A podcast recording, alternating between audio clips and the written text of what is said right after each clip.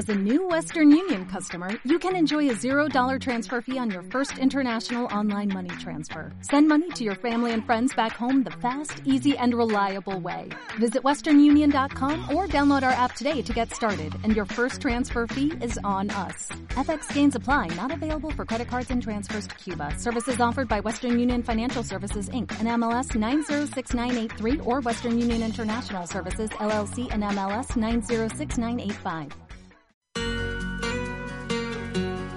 La Pastoral Social de la Diócesis de Sonsón Río Negro y la institución Adveniat presentan Envejecer, un camino que se prepara.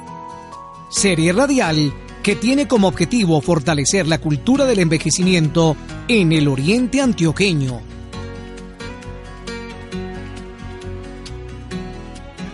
Saludos amigos oyentes, bienvenidos a la serie radial Envejecer, un camino que se prepara una propuesta de la Pastoral Social de la Diócesis de Sonsón Río Negro y la institución Adpenian. Este es un programa para los adultos, sus familias, personal de salud e instituciones que tienen a cargo o trabajan con esta población. Soy Lady Jaramillo, comunicadora de la Pastoral Social de la Diócesis de Sonsón Río Negro y les voy a estar acompañando durante estos programas con Héctor Henao de la Asociación de Emisoras en Red de Antioquia Hacen Red. Saludos, Héctor. Hola, Lady, un saludo para ti y un saludo para todos los oyentes que nos están escuchando en esta serie radial que vamos a tratar diferentes temas que son muy importantes para todos, porque de una u otra manera todos tenemos que ver con las personas adultas mayores, ya sean nuestros abuelos, nuestros padres, nuestros tíos, tías, en fin. Así es, Héctor. ¿Y qué tal entonces iniciamos con nuestro invitado del día de hoy? De acuerdo. Saludamos al psicólogo de la Pastoral Social de la Diócesis de Sonsón Río Negro, Carlos Mario Cardona Sepúlveda, con quien vamos a tratar varios temas.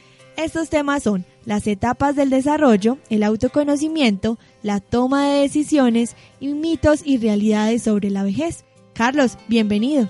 Cordial saludo para todas las personas que nos escuchan. Mi nombre es Carlos Mario Cardona Sepúlveda, soy psicólogo egresado de la Universidad de Antioquia Actualmente laboro para la Fundación Pastoral Social de la Diócesis de Sonsón Río Negro.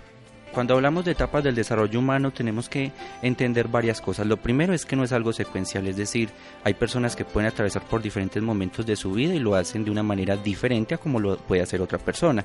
Vamos a mencionarlas y vamos a hacer alusión a algunos, digamos, momentos y algunas eh, temporalidades, pero eso no quiere decir que todas las personas lo hagan o lo vivencien de igual manera.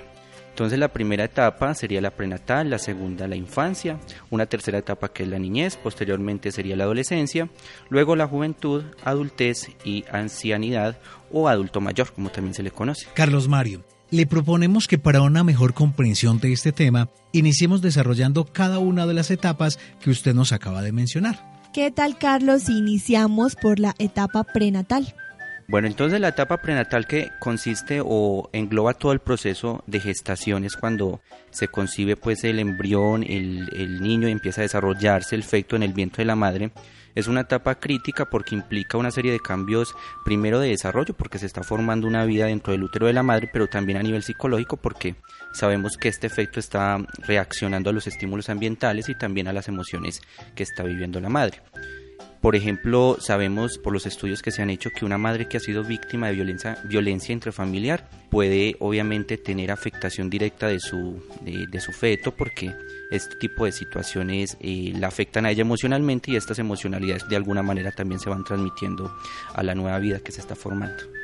Adicional a eso, sabemos también que en esta etapa prenatal se desarrollan todos los tejidos, todas las estructuras del cuerpo, entonces los órganos internos, los tejidos y demás. Y si no hay un cuidado por parte de la madre y por parte de su medio, sabemos que se pueden presentar enfermedades al momento del parto o en los años del desarrollo de la persona. Esa es la etapa prenatal, antes del nacimiento, que es muy importante porque debemos empezar a transmitirle a esa personita todo el amor. Continuemos escuchando a Carlos Mario con otra etapa del desarrollo que tenemos las personas. Claro que sí, es la etapa de la infancia que se estipula entre los cero meses o al momento del nacimiento y los seis años. Sabemos que la infancia, eh, acá en Colombia hay de hecho varios programas dirigidos a la infancia, yo creo que todos hemos escuchado de cero a siempre, pero es importante mencionar que es un momento del ciclo vital donde se dan grandes hitos. Cuando hablamos de hitos estamos hablando como de logros, progresos en la persona. Uno de ellos es la succión del pecho, que sabemos que es algo muy instintivo y que el niño eh, apenas nace, se le acerca a su madre al pecho y lo hace de manera eh, automática, sin ningún tipo de, de coerción o fuerza, es algo instintivo. También sabemos que es una persona que está reaccionando ante sonidos y estímulos, así en ocasiones creamos que el bebé es una persona que no reacciona, que es un poco inmóvil. Es una teoría que se tenía hasta hace algún tiempo de que el niño era un adulto incompleto. Suena un poco feo. Sabemos hoy en día que el niño es una persona que también se está desarrollando, que tiene una serie de cambios a nivel psicológico y fisiológico, es decir, del cuerpo, pero que también es una persona con autonomía y que se le deben de respetar los derechos tanto a él como a un adulto mayor. Independiente de cualquier etapa de la vida, el ser humano debe ser respetado en su dignidad. Otro de los logros que se adquieren en la primera infancia es el gateo. Sabemos que esto se da aproximadamente a la semana 40-45. Luego a los 15 meses se esperaría que el niño ya camine solo a los dos años que sea capaz de subir escaleras o de caminar, a los tres años ya corre de manera uniforme. Aquí cuando hablamos de uniforme es que ya no empieza a, como a balancearse o a perder el, equilibrio. Aproximadamente entre los 18, eh, a los 18 meses se da otro logro importante en el niño y es el poder hablar o adquirir el lenguaje, la adquisición del lenguaje, que va muy de la mano entonces con el caminar. Entonces podemos ver que cuando el niño está empezando a caminar, paulatinamente o al tiempo está empezando a hablar. Otro de los logros eh, implica la capacidad de razonamiento, pero sabemos que los niños el razonamiento está un poco más dirigido hacia sí mismo. El niño tiende a ser un poco más egocéntrico. Lo vemos mucho en los juegos que los niños tienen, donde generalmente hay uno que lidera el juego, los demás participan, pero se vuelve un poco muy cerrado porque no permiten que cualquiera entre en los juegos. El pecho, los estímulos, el aprender a caminar, a comer, decir las primeras palabras, hacen parte de esta etapa que nos describía Carlos y que es la etapa de la infancia. Lady, esta es una etapa muy bonita de la cual nuestros padres y familiares guardan recuerdos. Ahora viene una etapa que se llama la niñez. Escuchemos. Bueno, entonces la niñez está comprendida aproximadamente entre los 6 y los 12 años de edad. Es otro momento importante dentro del desarrollo porque implica o es el momento donde el niño ingresa a la escolaridad. Entonces el niño ya sale un poco del hogar para ingresar a un medio donde empieza a compartir con otros compañeros. Se llama pares a los compañeros con los que está dentro del aula. Entonces tiene que haber una regulación del comportamiento, que es algo que se le dificulta a muchos niños. Vemos que salen del hogar, entran al colegio, al preescolar y hay dificultades a nivel emocional porque muchos niños les cuesta separarse de sus padres. Entonces hay que prestar mucha atención a esto porque nos puede estar hablando de una dificultad del niño para separarse de sus padres y esto obviamente le puede generar ansiedad. Entonces en esta etapa de la escuela pues empiezan todos los cambios, sobre todo a nivel cognitivo hay unos cambios impresionantes. Cuando hablamos a, nivel cognitivo estamos hablando de pensamientos, es decir, de su mente, del psiquismo del niño. Empieza a haber un mayor desarrollo de la memoria porque obviamente empieza a estar en la escolaridad, entonces tiene que aprender conceptos, tiene que estar respondiendo a una serie de compromisos hay una eh, o un desarrollo a nivel afectivo porque como lo decía ahora empieza a involucrarse con sus compañeros empieza a desarrollar o continúa elaborando juegos pero todavía sigue siendo todavía sigue siendo un poco egoísta en el sentido de que sigue manipulando quienes pueden o no entrar en estos juegos y hay un desarrollo social porque sabemos que la escuela, sus compañeros ayudan a extender las relaciones sociales de la persona y, obviamente esto va a incidir en su personalidad. Es una etapa tan crítica porque la personalidad durante la primera infancia se está, digámoslo así, desarrollando. Hay un componente hereditario de la personalidad, algo con lo que se viene desde el nacimiento, pero el medio, en este caso la escuela, la familia, donde el niño se mueve constantemente, también está afectando directamente su personalidad. Esta es la etapa también maravillosa que vivimos todos, el colegio, los amigos, los juegos. ¿Quién no recuerda esos momentos tan especiales? Son momentos muy bonitos. Ahora vamos a escuchar otra etapa que vivimos, la cual todos califican como de rebeldía, es un poco difícil, que se llama la adolescencia. La adolescencia está comprendida entre los 12 y los 18 años aproximadamente, aunque se sabe que en los varones empieza aproximadamente a los 13 años y las niñas empieza antes.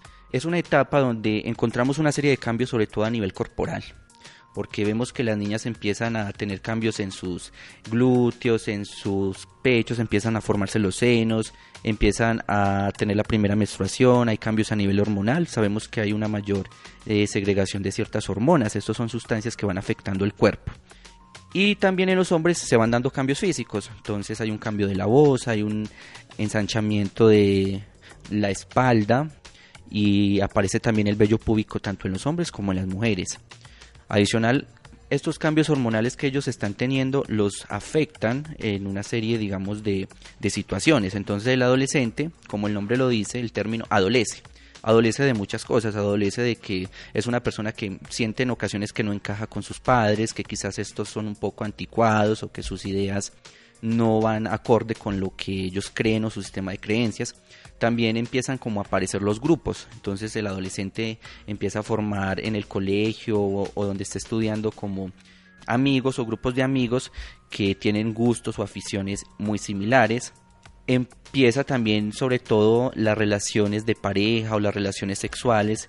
Entonces es una etapa donde las personas, sobre todo los jóvenes, eh, los adolescentes, perdón, en ocasiones tienden a ser un poco irresponsables, de ahí que se trabaje tanto en esta etapa en la autorregulación de la conducta, en que adquieran, por ejemplo, habilidades para la vida, que es algo que se viene trabajando mucho desde la propuesta de la OMS, Organización Mundial de la Salud, para que la persona tenga un comportamiento que sea, digamos, acorde a las circunstancias. Entonces, si la persona quiere pasar bueno, en este caso pues el adolescente, no tiene necesariamente que utilizar, por ejemplo, sustancias psicoactivas, como lo son el, el, alcohol o los barbitúricos o por ejemplo la marihuana y todas estas sustancias que escuchamos en el medio, sino que la persona pueda disfrutar, pueda tener otro tipo de experiencias pero sin hacerse daño. Es lo que se busca sobre todo con el adolescente. También es una etapa donde la persona vive más que todo en la fantasía, sobre todo porque el adolescente tiene grandes proyectos, grandes aspiraciones, un poco alejadas de la realidad muchas veces no está mal, pero obviamente hay que empezar como a trabajar en ellos la concreción de un proyecto de vida. Así es la adolescencia. Creo que todos la recordamos porque como nos decía el psicólogo Carlos Mario, la desobediencia, el no seguir las normas, el querer hacer todo diferente marcaba esta etapa de nuestra vida, pero también la marcaban los amigos, el colegio, los sueños, los deseos, en fin. Esa es una etapa difícil y muy especial porque podemos ver los cambios que vamos teniendo en nuestro cuerpo, pero sigamos conociendo cómo va cambiando nuestra vida a través de las diferentes etapas. Vamos ahora con la etapa de la juventud. Listo, entonces la juventud empieza aproximadamente a los 18 años y va hasta los 25. En esta etapa de la vida la persona generalmente está estudiando o ejerciendo algún tipo de oficio. Entonces sabemos que muchos jóvenes están en la universidad o en un instituto técnico, se están formando, ya hay unas ideas más claras acerca de lo que se quiere llegar a hacer cuando se termine la profesión. Entonces la persona está trabajando en pro de ese algo que se quiere. Adicional a eso, la persona ya tiene, digamos, una regulación de la conducta más elaborada porque sabemos que el cerebro ya, ya está madurando, ya ha madurado lo suficiente como para que la persona pueda regular un poco más su comportamiento. Sobre todo cerca de los 25 años, la persona ya ha madurado su cerebro y esto le permite hacer una regulación de su comportamiento. Entonces asume responsabilidades, la persona ya las cumple, ya no es que se le delegue una función y la deja para más tarde o no la hace, sino que ya sabe que debe cumplir. Es consciente de su solidaridad con los demás, ayuda a los demás, a los otros. Está convencido de que su vida tiene un fin, un propósito, ya sea para servir al otro, y está abierto a nuevas responsabilidades, como lo había dicho anteriormente. Ya estamos creciendo, nuestra vida va avanzando, Lady. Les recordamos a nuestros oyentes que estamos en el programa radial Envejecer, un camino que se prepara. Hoy estamos hablando de las etapas del desarrollo, cómo vamos avanzando desde el momento de nuestra concepción hasta el final de nuestros días. Y estamos conversando con el psicólogo Carlos Mario Cardona, que él ahora sigue contándonos esas etapas. Vamos para una de las etapas más extensas, y es la adultez. Claro que sí. La adultez comprende entre los 25 y los 60 años. Sabemos que se puede vivir en adultez temprana, adultez intermedia y adultez tardía. Esta adultez entre los 25 y los 60 años es muy amplia, como usted lo acaba de mencionar, y sobre todo se distingue por las siguientes características. La persona generalmente ya está ejerciendo su profesión, está laborando o está eh, en algo estable a nivel económico la mayoría de las veces, pero no siempre. También, como lo decía al principio, no es que esto sea lineal o que se cumpla sí o sí, no. Hay personas que pueden tener ciertos retrasos en las etapas del desarrollo, pueden inclusive tener cambios a nivel físico que no se den exactamente a la edad que se esperaría. Entonces la persona adulta ya tiene un control de su vida emocional, ya no es como el adolescente que quiere estar teniendo una u otra pareja, experimentando todo el tiempo, sino que tiende a ser más estable en sus relaciones emocionales o afectivas. Es una persona que en la mayoría de las veces se adapta por completo a la vida social y cultural, forma su propia familia, ejerce su actividad o profesión y es la etapa de la vida donde hay un mayor rendimiento porque la persona ya está eh, inmersa en un mundo productivo o laboral es capaz de reconocer sus propias posibilidades. A diferencia del adolescente que vive un poco como en la fantasía, eh, en la adultez ya la persona tiende a ser un poco más realista. Sabe que hay proyectos que en la vida no se dieron o que no se dieron en momentos eh, iniciales o tempranos del desarrollo y que quizás no se van a dar, pero eso no lo afecta, la persona sigue viviendo y entiende que si no fue por este camino, pues bueno, hay otras posibilidades y la persona tiene una mayor eh, tiene una percepción más acorde de la realidad como lo decía anteriormente se compromete con mayor eficacia y tiene un mayor sentido de responsabilidad. Estamos recorriendo las etapas de nuestra vida. De la adultez vamos a conocer otra etapa que quizás es más complicada. Esta etapa es complicada porque no sabemos cómo afrontarla. No tenemos las mismas capacidades de antes, no estamos trabajando, los hijos, nuestros familiares ya han hecho su propia vida y estamos solos nosotros. Los invitamos a estar muy atentos a este momento de nuestra existencia para que podamos afrontarlo de la mejor manera y no se nos vuelva traumático. En esta última etapa, las personas sienten temor de llegar o sienten un temor a ser un adulto mayor. Y en nuestra cultura se ha extendido, se han creado ciertos estereotipos de lo que significa ser adulto mayor.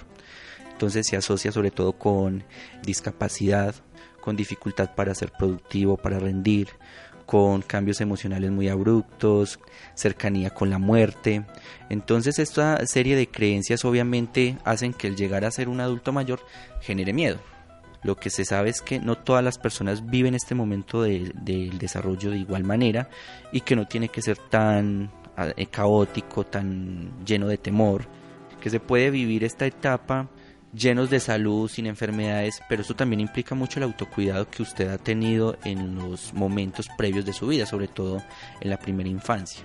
Sabemos entonces que hay unos cambios, sí, por supuesto que los hay. La persona va a tener cambios a nivel físico porque sus músculos pierden resistencia, los huesos también tienden a perder calcio. Eso es un proceso normal del desarrollo del cuerpo porque ya empieza a haber un cierto declive en las capacidades y en el cuerpo, pero este declive no significa que vayamos a estar reducidos, que seamos personas improductivas, sino que tenemos que hacer determinadas adaptaciones. Por ejemplo, si es un adulto mayor que laboraba en el campo, pues ya quizás no va a poder trabajar de la misma manera como lo hacía 20 años atrás, pero puede seguir siendo productivo, puede seguir teniendo su huerta, sembrar sus hortalizas, de acuerdo también como a las indicaciones que le dé un profesional en salud pero puede seguir siendo una, puede seguir siendo una persona productiva. Muchas abuelas, por ejemplo, se cargan del cuidado de los niños.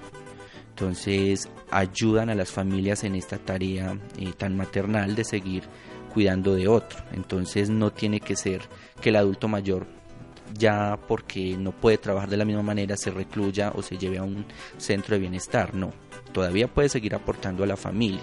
Lo que pasa es que nuestra cultura sigue imperando un poco el término de la productividad y se piensa que una persona adulta, un adulto mayor, perdón, ya no puede ser productivo y por ende es mejor hacerlo como a un lado, aislarlo. Esto tiene varias consecuencias porque sabemos que los adultos mayores, sobre todo las personas que alcanzan a jubilarse, en ese periodo pueden entrar en depresión porque como ya no se sienten tan productivos, tan activos, y generalmente tienen, tienen mayor tiempo, entonces aparecen sentimientos de inutilidad, de que es una persona que ya no sirve, Y de ahí la importancia de que, bueno, usted ya es una persona que terminó con su ciclo laboral durante la vida. Sería bueno que en este momento se dedicara a otras actividades. Por lo que nos acaba de mencionar el psicólogo Carlos, es que decimos que esta etapa puede ser traumática, porque ya no estamos en la etapa productiva. Pero Carlos Mario, ¿qué podemos recomendarle a los familiares y a los cuidadores de estas personas para enfrentar este momento? Bueno, que la persona siga compartiendo o haciendo en la medida de lo posible actividad, es decir, no se aísle, comparta con otros, si ya no puede trabajar de la misma manera, pues bueno, lo primero es que les tengan mucha paciencia. Sabemos que no van a tener el mismo desempeño, pero que pueden seguir aportando en el hogar. Lo segundo es respetar sus derechos, es decir, el hecho de que la persona sea un poco más lenta para hacer las cosas no implica que no las pueda hacer, no, es dejar que la persona siga siendo autónoma en sus decisiones, respetar sus decisiones, porque sabemos que en la enfermedad muchos adultos mayores se ven transgredidos, por, eh, es decir, afectados por sus cuidadores. Por ejemplo, si una persona tiene una enfermedad que le implique o que le impida movilizarse y la tienen que bañar en su hogar, y la persona estando muy saludable, cuando de pronto era muy consciente, por ejemplo en el Alzheimer la persona pierde la memoria en un momento final de la enfermedad, pero si sabíamos que cuando la persona era consciente no le gustaba ser expuesta ante los demás, pues en este momento cuando ya no hay memoria tenemos que seguir respetando esos derechos. Si la persona no, no, se sentía cómoda que la bañaran frente a los demás, no porque ya no tenga memoria, vamos a hacer eso, no, hay que respetar su dignidad hasta el último momento, así la persona no sea consciente de quién es, dónde está, ni en qué tiempo está. Otro consejo para las familias es involucrar al adulto mayor en actividades que le gusten, entonces que la persona pueda salir de casa, que no solamente esté ahí cuidando siempre de los nietos, no, porque también implica desgaste. Entonces, que pueda cuidar, sí está bien, pero que no sea la función exclusiva, porque ya lo hizo, ya cuido de, ya es más recibir atención del otro. Otra recomendación es no ver al adulto mayor como un inútil porque hay personas, y sobre todo hay adultos mayores, y encontramos mucho eso en nuestro medio, que se valen de ese pretexto, es que yo ya soy mayor, yo ya no puedo hacer nada, y se sienten cómodos estando así. No, la idea es que obviamente respetemos sus decisiones, pero que en lo posible la persona siga haciendo actividades y que no se valga de excusas para, digámoslo así, estar en un estado de inmovilidad. No menospreciar a los adultos mayores, entender que ellos están en otra etapa de su vida ser conscientes que ellos fueron hábiles, pero hoy su edad no se los permite. Sí, Héctor, acá es muy importante que los comprendamos. Finalmente, Carlos Mario, ¿qué recomendaciones le podemos dar a los adultos mayores? Bueno, lo primero es que entienda que es una etapa muy bonita porque el adulto mayor es una persona portadora de sabiduría y que entienda que tiene mucho para aportar, que no se sienta inútil, que quizás en ocasiones el mundo, el contexto lleva a que la persona se sienta como marginada, como excluida, pero también es que la persona se llene de valor, se empodere de lo que sabe y ponga eso y ponga eso en manos de otros, en este caso por ejemplo de los niños que están empezando. Entonces es que ese conocimiento que tienen, que eso que saben hacer también, por ejemplo, las personas que cosen, los que cantan, los que saben un montón de cosas o tienen un montón de destrezas o habilidades o habilidades que las pongan en práctica, que enseñen a los demás, que no se que no dejen de ser productivos a pesar de que hayan cambios en su cuerpo, que sigan movilizándose en pro de algo, que no pierdan la motivación. Carlos Mario Cardona es psicólogo de la Pastoral Social de la Diócesis de Sonsón Río Negro. A él le agradecemos por estar con nosotros en este espacio radial. Nos volveremos a encontrar pronto para tratar otros temas, Carlos. Gracias a ustedes por escucharnos y hasta la próxima. Gracias, Carlos. Y a propósito de este tema que estamos tratando en el programa radial Envejecer, un camino que se prepara, hoy hablando sobre las etapas del desarrollo, el autoconocimiento y la toma de decisiones, les traemos la historia de un hombre que está viviendo la vejez. Su mensaje es disfrutarla, pero sobre todo vivirla con toda la energía. Escuchemos. Este cuerpo hay que cuidarlo desde la juventud. Si tú siembras en tu juventud, siembras el concepto de valores por ti mismo, por tu entorno.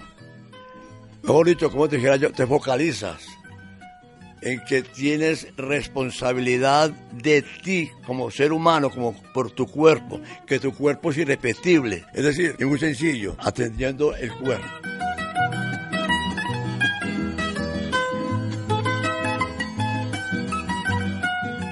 Raúl Duque Valencia, Salamina Caldas, Ya soy yo original, pueblito que queda cercano a Manizales. Mi papá nos trajo a Medellín en el año 58 para Medellín porque realmente en esos pueblos pues llega un momento en que no hay que activarse uno, la, familia crece, se educa, pero llega a un bachillerato y no puede continuar.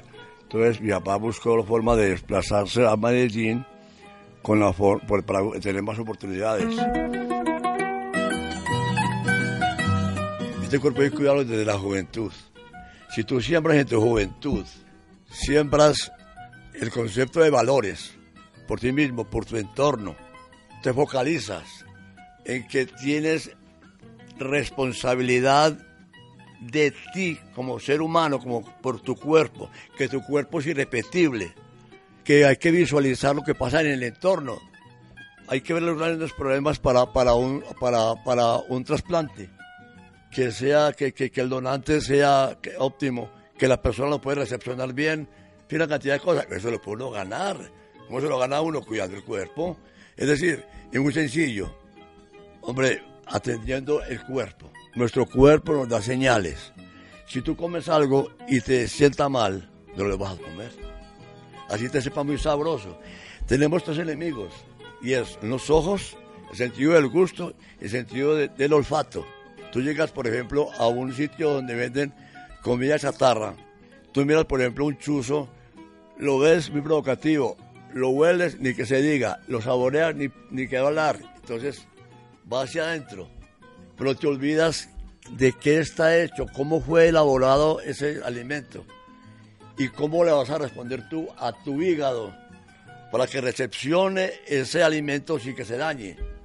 Entonces uno tiene que tener ese concepto de que tenemos páncreas, tenemos hígado, tenemos vaso, tenemos vesícula, tenemos riñones, tenemos pulmones, tenemos corazón, y todo hay que cuidarlo. He tratado de cuidarme mucho. Todo lo que mi cuerpo me ha rechazado, porque el cuerpo nos da señales inmediatamente, yo lo, yo desecho. Mi papá me, me, me pilló fumando de 15 años. Y a mí estas palabras. Raúl, llena tu vida de virtudes y cualidades, no de defectos y vicios.